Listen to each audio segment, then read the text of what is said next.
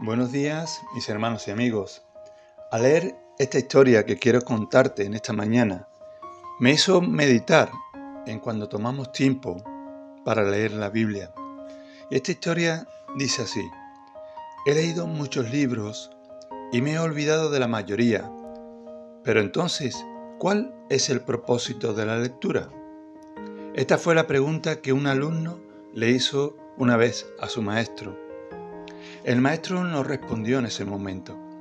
Sin embargo, después de unos días, mientras él y el joven alumno estaban sentados cerca de un río, dijo que tenía sed y le pidió al niño que le trajera un poco de agua con un colador viejo y sucio que había por allí en el lugar por el suelo.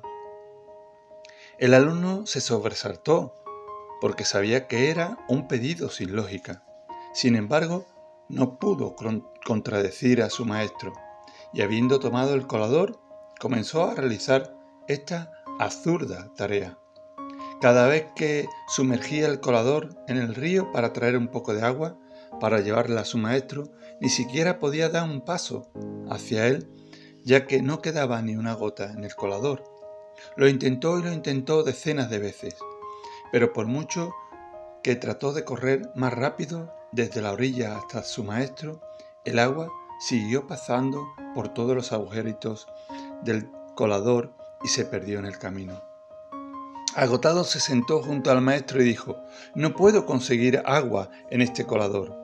Perdóneme, maestro, es imposible y he fallado en mi tarea. No, respondió el anciano sonriendo, no ha fallado. Mira el colador. Ahora brilla. Está limpio. Está como nuevo. El agua que se filtra por sus agujeros la ha limpiado. Muchas veces no recordamos lo que hemos leído. Cuando la leemos cada día, ella, sin que la notemos, cambiará el interior de nuestro corazón. La palabra de Dios no es simplemente la colección de sus palabras o un medio de comunicar ideas. Es viviente, cambia la vida y es dinámica al obrar en nosotros. Así como Dios obra en nuestras vidas, Él nos cambia desde adentro, lentamente nos va transformando y perfeccionando a la imagen de su Hijo Jesucristo. Con la agudeza del vesturet de un cirujano, revela lo que somos y lo que no somos penetra la médula de nuestra moral y vida espiritual y discierne lo que está dentro de nosotros, tanto lo bueno como lo malo.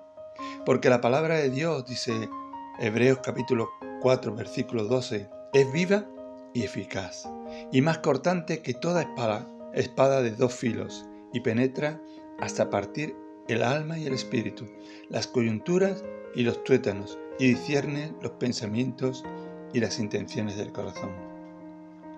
Hijo mío, no te olvides de mis instrucciones, y tu corazón guarde mis mandamientos, porque te darán largura de días y años de vida, y paz se te añadirán.